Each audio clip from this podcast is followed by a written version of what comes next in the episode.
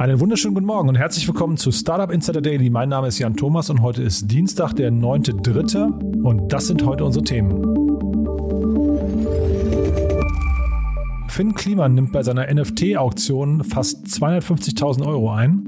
Das Dresdner Startup Cloud in Heat baut ein Rechenzentrum in Norwegen. Das erste Weltraumhotel eröffnet vielleicht schon im Jahr 2027. Das Payment Startup Stripe wird mit 115 Milliarden US-Dollar bewertet und das Mixed Reality Headset von Apple kommt möglicherweise schon im nächsten Jahr. Außerdem heute zu Gast bei uns als äh, Investmentexperte Otto Birnbaum von Revent. Wir haben gesprochen unter anderem über die Megafinanzierungsrunde von Infarm.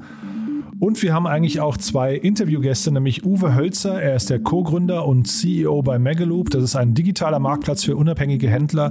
Und die haben eine Finanzierungsrunde abgeschlossen und heute bekannt gegeben in Höhe von knapp 6 Millionen Euro. Und ich habe gesprochen mit Carsten Leptik. Er ist der Co-Founder und Managing Director von Workmotion und ist ein Unternehmen, das hat eine 2,2 Millionen Runde abgeschlossen. Aber da muss man sagen, von wirklich extrem krassen Namen, unter anderem der Delivery Hero Gründer Niklas Östberg, Klarna Gründer Viktor Jakobsen, Personio Gründer Hanno Render und noch eine ganze Reihe an anderen bekannten Namen. Aber gleich der Hinweis, wir haben uns entschieden, weil es schon wieder viel zu viel wäre für den Morgen-Podcast. Wir machen wieder eine Nachmittags-Sonderfolge und da werden dann Uwe Hölzer äh, von Megaloop und Carsten Leptik von Workmotion beide zu hören sein. Ansonsten ist es für den Morgen-Podcast hier wirklich zu viel. Deswegen also heute so zwischen 13 und 14 Uhr mal in euren Feed reingucken. Da kommen dann, wie gesagt, diese beiden wirklich sehr sehr spannenden Unternehmen. Ich zolle wirklich beiden den größten Respekt äh, für das, was sie da vorhaben. Und äh, ja, jetzt gehen wir rein in den Podcast. Jetzt kommen die Nachrichten mit Anna Dressel, aber vorher noch mal ganz kurz unser Verbraucherhinweis. Werbung Achtung, wichtige Frage an alle Startups. Organisiert ihr eure Verträge noch mit Google Drive und Excel Sheets? Zahlt ihr regelmäßig für Tools, die ihr gar nicht mehr nutzt? Habt ihr auch keine Übersicht darüber, wann welcher Vertrag ausläuft oder wo die Verträge überhaupt liegen? Wir ändern das. Mit Contract Hero könnt ihr kinderleicht all eure Verträge digital und übersichtlich verwalten. Contract Hero digitalisiert wichtige Vertragsdetails und erinnert euch automatisch an anstehende Kündigungsfristen. Ihr habt immer und überall einen guten Gesamtüberblick über eure Verträge. Vor allem sehr praktisch für eine bevorstehende Due Diligence. Das alles cloudbasiert und DSGVO-konform mit Servern in Deutschland. Jetzt mehr erfahren auf www.contracthero.de.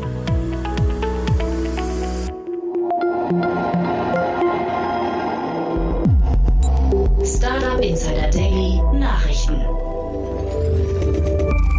And what's really a big deal about this gravity ring is that it's going to be It's a huge ring. It's going to measure 60 meters or nearly 200 feet in diameter.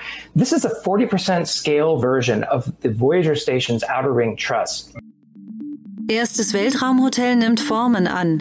Es klingt nach Star Trek und könnte doch bald Realität werden. Angeblich schon im Jahr 2027, also in gerade mal sechs Jahren, soll die Voyager Station der Orbital Assembly Corporation eröffnen. Das Hotel im Weltraum soll 400 Personen auf insgesamt 11.600 Quadratmetern beherbergen können. Das Hotel sollte ursprünglich den Namen von Braun Station tragen, da die Konstruktion auf Entwürfe des Raketenwissenschaftlers Werner von Braun aus dem Jahr 1952 zurückgreift. Braun war, bevor er nach dem Zweiten Weltkrieg in den Dienst der USA übertrat, auch federführend im Raketenprogramm von Hitler Deutschland aktiv. Daher kam es zur Namensänderung. Von Brauns Entwürfe dienten auch als Vorlage für den Film 2001 Odyssee im Weltraum. Zu den ersten Übernachtungspreisen ist noch nichts bekannt. Die Orbital Assembly Corporation gibt sich aber zuversichtlich, irgendwann einen Preis wie für eine Kreuzfahrt oder einen Trip nach Disneyland anbieten zu können. Finn Kliman nimmt bei NFT-Auktion knapp 250.000 Euro ein. Die NFT-Auktion Jingle Bee NFT Collection des bekannten Unternehmers und Kunsttausendsessers Finn Kliman verlief erfolgreich und endete am Sonntagabend mit Gesamtgeboten von rund 250.000 Euro. Wie bereits berichtet, konnten insgesamt 100 Jingles ersteigert werden. Bereits vor Beginn der Versteigerung hatte ein Account umgerechnet 15.000 US-Dollar auf alle 100 Jingle Bees geboten. Am Ende erreichte die Versteigerung auf der Plattform OpenSea insgesamt knapp 170 Ether, was nach gestrigem Kurs rund 250.000 Euro bedeuten würde. Anscheinend hat Moderator Jan Böhmermann alleine sieben der 100 Jingle Bees ersteigert. Uh, yeah, we're certainly on track to go public. Uh, we've had a lot of inbound interest in in financing and in people buying shares in the company. Personally, I think $10 billion is is a low valuation. I wouldn't be interested in selling shares at that price. Uh, so, you know, we're talking to a lot of interested parties. We may end up doing a primary financing. Um, the company is uh, cash flow positive. Um, we got a very strong balance sheet. There's not really a reason to raise new capital other than possibly to accelerate the pace of acquisitions. Kryptobörse Kraken mit 20 Milliarden Dollar Bewertung. Die im Jahre 2011 gegründete Kryptobörse Kraken des Unternehmens Payward scheint sich in der Vorbereitung einer Finanzierungsrunde zu befinden. Dabei soll die Bewertung laut Insidern rund 20 Milliarden Dollar betragen. Kraken liegt im aktuellen Ranking der Exchanges nach Handelsvolumen mittlerweile auf Platz 3 hinter Binance und Coinbase. Zwischenzeitlich wurde spekuliert, dass Kraken via Spec oder Direct Listing an die Börse gehen könnte. Dies scheint vorerst nicht der Fall zu sein. Mackenzie Scott hat wieder geheiratet. Die Ex-Frau von Amazon-Gründer Jeff Bezos hat wieder geheiratet. Zwei Jahre nach der Scheidung von Jeff Bezos hat die Schriftstellerin und Multimilliardärin einen neuen Partner. Ihr Ehemann ist Dan Jewett, ein Lehrer aus Seattle. Mackenzie Scott war 25 Jahre lang mit Jeff Bezos verheiratet. Ihr kommt eine tragende Rolle im Aufbau des Amazon-Konzerns zu. Im Zuge ihrer Scheidung erhielt Scott 4% der Amazon-Aktien, was einem Gegenwert von etwa 38 Milliarden Dollar entsprach. Kurz darauf kündigte sie an, den Großteil ihres Vermögens an wohltätige Organisationen zu spenden.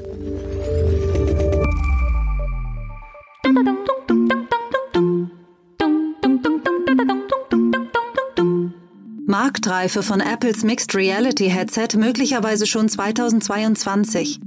Der als gut unterrichtet geltende Analyst Ming-Chi Kuo vom taiwanesischen Investmenthaus TF International Securities hat Details zu Apples Mixed Reality Plänen erfahren. Angeblich plant Apple ein Mixed Reality Headset, das bereits 2022 erscheinen soll. Ein Nachfolger sei für das Jahr 2025 geplant und soll dann so leicht und kompakt wie eine normale Brille werden. Zwischen 2030 und 2040 sollen dann sogar AR- bzw. VR-Wearables folgen, die mit Kontaktlinsen vergleichbar seien. Preislich sollen die neuen Produkte mit einem High-End-iPhone vergleichbar sein. Dresdner Startup baut Rechenzentrum in Norwegen. Das Dresdner Startup Cloud Heat baut in Norwegen ein Rechenzentrum für Aquila Capital. Wie das Unternehmen mitteilte, wurde mit der Arbeit an dem 20.000 Quadratmeter großen Rechenzentrum begonnen. Betrieben wird das Rechenzentrum laut Cloud Heat ausschließlich mit erneuerbaren Energien und soll vor allem Rechenleistung für künstliche Intelligenz, Maschinenlernen sowie grafische Berechnungen bereitstellen. Zum Betrieb des Rechenzentrums ist eine elektrische Leistung von 10 Megawatt nötig. The science fiction writer William Gibson said, The future is here, it's just not very evenly distributed yet.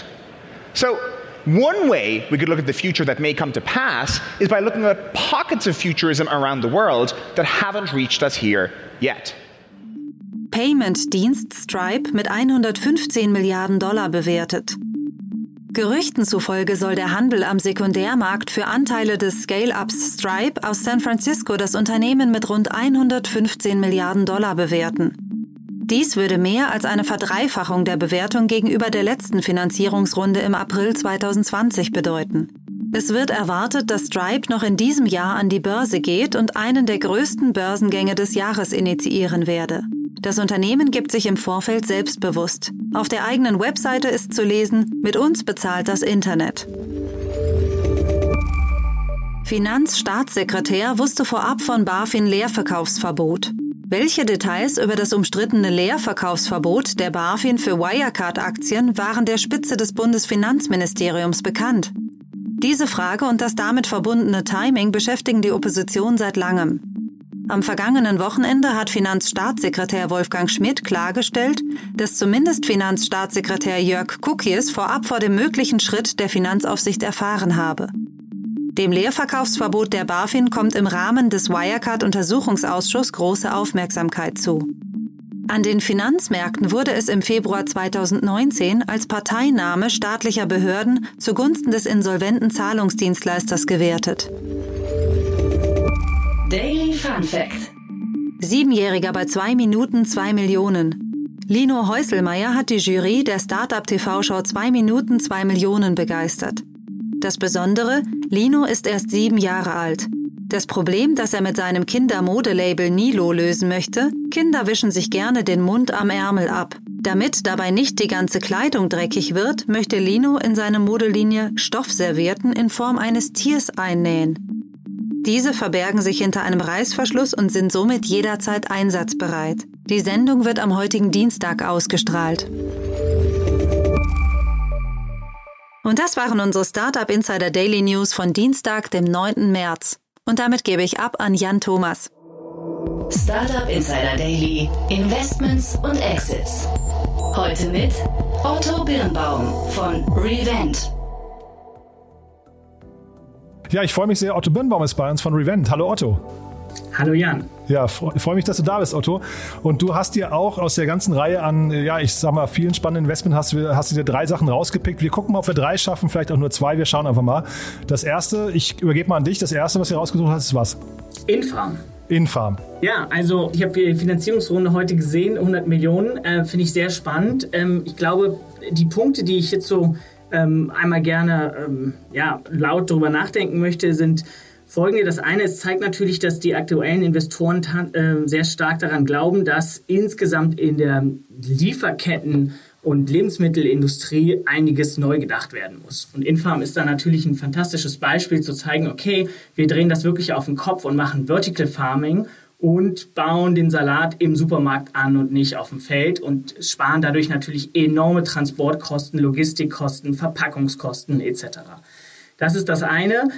Infarm ist natürlich sehr weit vorne, was da die Innovation angeht und auch wirklich noch sehr weit vorne in diesem Bereich. Das ist jetzt noch lange nicht Massenmarkt. Ähm, und gleichzeitig haben sie auch die Herausforderung, dass sie die Infrastruktur bauen müssen, also die Hardware. Das heißt, bei so einer 100 Millionen Finanzierungsrunde würde mich jetzt auch nicht wundern, wenn ein großer Teil davon ähm, fremdfinanziert ist oder beziehungsweise ähm, ja, Debt Financing ist. Ähm, dadurch, dass ja sozusagen die, die Produktionsstätten gebaut werden müssen. Da muss man so ein bisschen mal, könnte man mal hinter die Kulissen schauen, wie viel davon eigentlich Eigenkapital ist und wie viel davon eigentlich Fremdkapital ist. Hast du ein Gespür dafür, was so ein äh, Gerät da in einem Supermarkt kostet, so ein, so ein Gewächshaus? Ui, also wir hatten mit ihnen mal gesprochen, aber ich habe keine Zahlen mehr vor Augen. Ja, weil ich finde, du hast ja gerade gesagt, man spart Verpackung und Logistik, das finde ich auch total nachvollziehbar und man hat natürlich irgendwie vielleicht noch diesen Bonus äh, Frische, ne, dass es irgendwie quasi erntefrisch ist, aber zeitgleich die Infrastruktur sieht sehr aufwendig aus, ne? Absolut, total und das, das ist natürlich ein Investment Case. Ich glaube, der Investment Case für die Supermärkte ist äh, doppelt. Der eine Punkt ist wirklich, okay, wie viel ähm, ja, in Infrastruktur beziehungsweise ja, Abgase, äh, ähm, Lieferketten werden gespart. Aber der andere Punkt, es geht jetzt, glaube ich, zum jetzigen Zeitpunkt auch zu einem gewissen Co-Branding, was Innovation und Thought Leadership angeht. Also wenn man in so einen Edeka reinkommt und man sieht, da wächst der Salat frisch und es ist einer der ersten Supermärkte, der das macht, dann hat das natürlich auch einen gewissen Marketing-Effekt. Ähm, und ich glaube, dass, dass man das nicht unterschätzen darf. Aber es ist trotzdem eine Investitionsrechnung. Also das kostet erstmal was und wird über die nächsten Monate dann äh, aus den verschiedensten Quellen eben abgezahlt werden müssen. Mhm. Was ich immer am Überlegen bin, es ist ja eben auch sehr dezentral dann dadurch. Ne? Also da, du hast ja im Prinzip, äh, hast du ja quasi einen hohen Wartungsaufwand wahrscheinlich auch. Ne? Du hast ja dann keine Mitarbeiter im Supermarkt, die sich darum kümmern, sondern es ist ja wahrscheinlich ein Infarm-Team, was dann eben auch den Service und die Bestückung und so weiter vornehmen muss, oder? Absolut. Ähm, ich weiß nicht so genau, ob sie das sozusagen outgesourced haben oder selber machen oder die Leute auch schulen können. Aber das ist ja eigentlich auch der Haupt, USP der ganzen Geschichte, mhm. dass man es eben dezentralisiert und dass man nicht, wenn man, sagen wir mal, eine Vogelperspektive einnimmt, von außen in die sowieso Ballungszentren reinfährt und die Straßen verstopft mit äh, Lastwagen, sondern eben vor Ort das anbaut, was man braucht. Ähm, wir haben uns insgesamt als Fonds auch andere Konzepte angeschaut, die so eine Art Infarm als Nespresso für den Eigennutzer zu Hause hatten.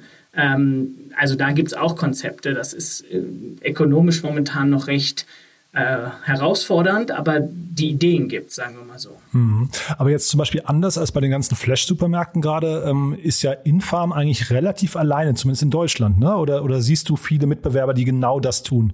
Nein, genau das sehen wir, ähm, kenne ich keinen in Deutschland. Es gibt aber im Vertical Farming Bereich einige andere Konzepte. Also, dass sie ähm, spannende Container ähm, sozusagen aufzustellen und dort äh, ähm, Lebensmittel anzubauen und dann eben damit vor allem diesen ähm, Verkehrsstrom von außerhalb der Ballungszentren in die Ballungszentren, den, den abzuschieben. Das ist sozusagen das große Ziel. Und man braucht eben eine gewisse ja, Kombination von Licht und Feuchtigkeit und der richtigen Erde etc. Und das Spannende an Infam ist, dass sie eben die Software haben, die das genau aussteuert. Und das ist eigentlich das, sagen wir mal, der, der spannendste Investitionscase hier. Mhm. Was würdest du denken, wie groß kann das werden?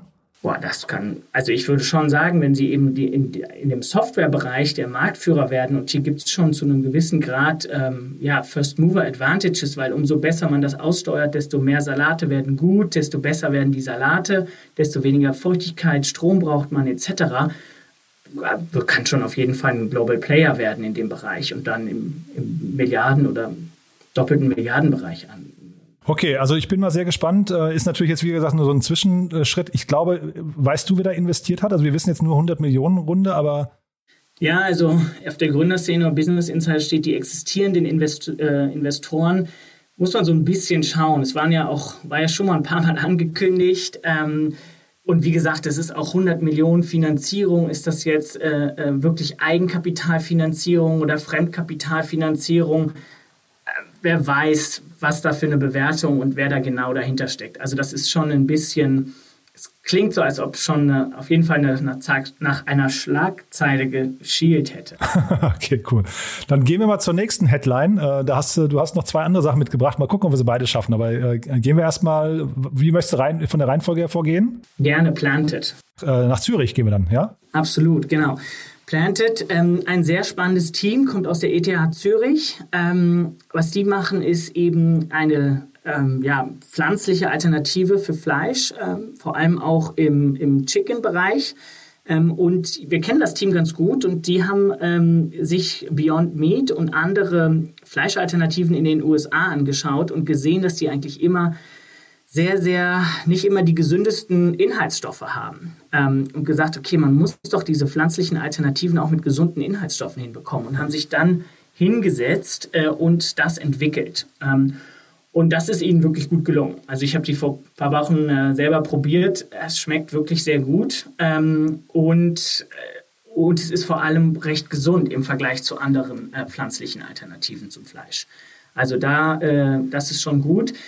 Die haben jetzt mit ähm, Blue Horizon und Vorwerk Ventures auch zwei starke Investoren mit an Bord gebracht. Ähm, Blue Horizon hat ein wirklich sehr beeindruckendes Portfolio an, ähm, an pflanzlichen Alternativen im Food-Bereich. Und Vorwerk Ventures hat wiederum eigentlich ein sehr gutes Portfolio im Consumer-Bereich, äh, vor allem im Consumer-Food-Bereich. Insoweit bin mal sehr gespannt, wie das da weitergeht, aber wir beobachten die sehr wohlwollend. Mhm. Und auch da vielleicht mal die Frage, das ist ja wahrscheinlich auch ein gigantischer Markt, ne? Wenn man, also ich, ich weiß jetzt zum Beispiel, ich glaube, es werden so in Deutschland so jedes, äh, jeden Tag, glaube ich, äh, eine Million Hühner geschlachtet, wenn ich mich richtig erinnere, ne? sowas in der Größenordnung. Also das ist äh, also so Wiesenhof und diese ganzen äh, ganzen Unternehmen ist ein Riesenmarkt, ne? Das sind Milliardenunternehmen eigentlich. Absolut. Ich glaube, die ganz große Frage bei Planted wird sein: Werden Sie eine super Alternative für Vegetarier oder werden sie eine Alternative für Fleischesser? Weil das macht die Marktgröße aus. Wie viele Leute essen momentan Fleisch und würden auf das Fleisch verzichten, weil sie Planted essen? Und wie viele Leute essen sowieso kein Fleisch und freuen sich jetzt, eine gute Alternative zu haben? Und sagen wir mal, die, diese Frage, das steht, glaube ich, noch ein bisschen aus. Das klingt fast so ein bisschen nach Branding, ne? Branding wird eine sehr, sehr große Rolle spielen. Wir haben uns den Markt genau angeschaut und es gibt eigentlich drei, drei Komponenten, die immer wieder kommen. Das erste ist Geschmack. Die meisten Menschen wollen sozusagen keine Geschmackseinbuße machen, wenn sie keine überzeugten Vegetarier sind. Wie gesagt, wenn man überzeugter Vegetarier ist, dann ist das ein anderes Universum, aber dann ist es eben auch eine andere Marktgröße. Ähm, der zweite Punkt ist Preis. Preis ist auch wichtig und auch gerade Planted ist absolut mehr im hochpreisigeren Bereich. Das heißt, die müssten ein bisschen nach unten kommen, um wirklich in den Massenmarkt zu gehen. Ähm, und der dritte Punkt ist äh, Availability. Das heißt, diese Dinge müssen in den Supermärkten stehen und die müssen zugänglich sein. Und auch da ist Planted noch am Anfang mit so die ersten ähm, äh, Kooperation mit Edeka, ähm, aber man muss einfach in die Supermärkte kommen ist, und da muss man in die in die Regale kommen und das ist knallhart und da kämpft man mit den anderen FMCG-Brands um, um Shelf Space. Hm. Na, wobei so eine sexy Brand in dem Bereich, ich meine, Oatly hat das ja ein bisschen vorgemacht, ne? Wenn man irgendwie einmal sich richtig auflädt, dann kann das echt groß werden wahrscheinlich. Absolut. Wie gesagt, es wird dann, glaube ich, besonders nochmal ein signifikant größerer Markt, in dem man reingeht, in dem man Fleischesser zu Pflanzenesser mhm. konvertiert. Mhm. Wenn das der Fall ist, dann ist der Markt automatisch wesentlich größer, als wenn man innerhalb des recht umkämpften vegetarischen Markts äh, eine Vorreiterstellung hat. Und du sag mal eine ganz kurze äh, Nachfrage nochmal, ähm, der Haltbarkeit davon, kennst du dich damit aus? Äh, hält sich sowas deutlich länger als konventionelles Fleisch? Ähm, ja, ich hatte es vor kurzem bestellt und das hatte so, ich glaube, ein, zwei Wochen, die das äh, was gut funktioniert, also was funktionierte. Das ist ja, sind ja auch Pflanzen und auch mit behandelt. Also ich hoffe, dass ich jetzt hier nicht falsch liege, aber insgesamt lag das, äh, sah das ganz gut aus. Super spannend. Du dann mit Blick auf die Uhr vielleicht noch zwei Sätze zu Crisp. Das äh, ähm, hast du dir auch angeguckt. Das möchte ich jetzt. Wir, haben, wir sind zwar schon über die Zeit, aber zumindest noch mal ein, zwei Worte dazu. Ja, sehr gerne. Also Crisp ähm, haben wir gesehen. Ähm, haben jetzt gerade noch mal eine Runde mit Target Global gemacht, äh, 30 äh, Millionen eingesammelt. Was ich sehr spannend finde, ist, wenn man sich die ganzen Online-Supermärkte anschaut, wie die jetzt äh, Schlagzeilen machen. Und wir sind 2021 und frage mich, ob wir das vor 20 Jahren alle gedacht hätten, dass es 20 Jahre braucht, um Online-Supermärkte an den Markt zu bringen. Ähm, was aber auch interessant ist, dass Holland eigentlich ein prädestinierter Markt dafür ist, weil es hoch äh, sehr dicht besiedelt ist. Äh, und da machen diese ganzen Liefertouren aus ökonomischer äh, Sicht sehr viel Sinn. Ähm, und dadurch, dass das in Holland gut klappt, ist das eine gute Basis, um von dort zu expandieren. Aber ich bin auch mal gespannt, ob sie es wirklich schaffen, in die Nachbarländer zu gehen, weil das ist ein ganz anderes logistisches Spiel in Deutschland oder in Frankreich, was sehr viel weiter auseinander gezerrt ist sozusagen und nicht so dicht besiedelt ist. Mhm, die sind schon riesengroß, ne? 500 Mann habe ich gesehen und sie sind von einem äh, Westwing-Co-Founder mitgegründet, ne? Absolut, ja, da gibt es so eine ganze ähm, Riege in, in Holland, die äh, äh, viel mit dem im Rocket-Universum gearbeitet haben und dann ähm, ja, sagen wir auch früh äh, da viel gelernt haben, was die Skalierung angeht, was das Online-Marketing, Branding angeht, etc.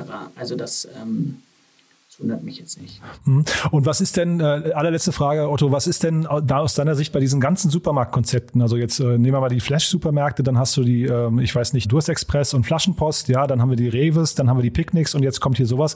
Was ist hinterher quasi das entscheidende Kriterium? Was ist der, der Erfolgsfaktor? Wer kann diese, diese Schlacht gewinnen? Ja, das ist eine gute Frage. Ich glaube, es geht insgesamt um wirklich die wiederkehrenden Kunden. Dass man, dass die Kunden immer wieder kommen und ihre Einkaufskörbe nicht zu klein halten. Also wenn man sporadisch für 5 Euro irgendwo einkaufen geht, dann macht das für den Supermarkt extrem wenig Sinn. Aber wenn man jede Woche seinen Familieneinkauf für 100 Euro tätigt und den online tätigt, dann, dann macht das auch Sinn, da relativ hohe Marketingkosten in der Akquise auszugeben, um dann die Kunden äh, ähm, langsam aber sicher zu amortisieren, dann auch profitabel äh, äh, zu wirtschaften. Das heißt, wenn du jetzt wetten müsstest, würdest du tendenziell gegen Gorillas und eher für so ein Flaschenpost- oder Crisp-Modell tendieren? Ja, sagen wir mal so, ich glaube nicht, dass die Gorillas ähm, insgesamt in diesem Segment bleiben. Die haben jetzt alle eine, ähm, ja, eine gewisse ähm, Kampf um, um Marktanteile und sobald sie diese haben, werden sie aber versuchen, da äh, Mindestorder-Values einzuführen und, und insgesamt größer zu werden. Das hat man so ein bisschen bei Volt gesehen. Die haben erst sehr attraktive Preise sozusagen im, im ähm, fertigen Essens-Delivery gemacht und nehmen jetzt sehr heftige Provisionen, was die Restaurants angeht. Das heißt, hier geht es jetzt erstmal um Market Entry ähm, maximale Awareness bekommen und dann im, im zweiten Schritt die Unit Economics wirklich profitabel zu gestalten. Klasse, Otto. Äh, du, vielen, vielen Dank. Jetzt haben wir viel, viel länger gesprochen, als wir eigentlich wollten, aber es war wirklich sehr spannend. Äh, sag noch mal zwei Sätze zu Revent. Wer soll sich denn bei euch melden und wie seid ihr denn aufgestellt? Sehr gerne. Ähm, also äh, wir sind insgesamt ein neuer Venture Capital Fonds, die sich darauf fokussiert haben, auf Mission-Driven Founders zu investieren. Und ich glaube, ähnlich wie zum Beispiel Gründer, die ähm, Planted gegründet haben, Gründer, die Infarm gegründet haben. Das sind alles äh, äh, Gründer, äh, mit denen wir stark äh, sympathisieren, vor allem weil es darum geht, um wirklich ein großes gesellschaftliches Problem mit Technologie zu lösen. Ähm, und ja, wenn da Gründer da draußen zuhören, die sich äh, äh, damit beschäftigen, meldet euch sehr gerne bei uns. Fantastisch, Otto. Du, vielen, vielen Dank. Dann sage ich bis in zwei Wochen, ja? Sehr gut, bis in zwei Wochen. Danke dir. Insider Daily, der tägliche Nachrichtenpodcast der deutschen Startup-Szene.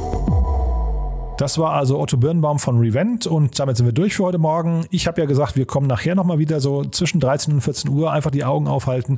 Es lohnt sich wirklich. Wir wollen ja versuchen zu erklären, wie man Unternehmen groß macht und hier haben wir wirklich zwei tolle Beispiele, die, ich würde mal vermuten, beide davon ausgehen, dass sie irgendwann früher oder später den Unicorn-Status erreichen.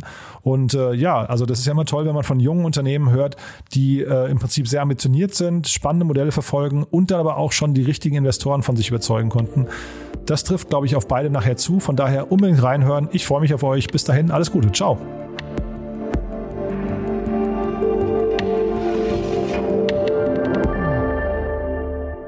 Diese Sendung wurde präsentiert von Contract Hero, die effiziente und übersichtliche Vertragsverwaltung. Alle weiteren Informationen auf www.contracthero.de.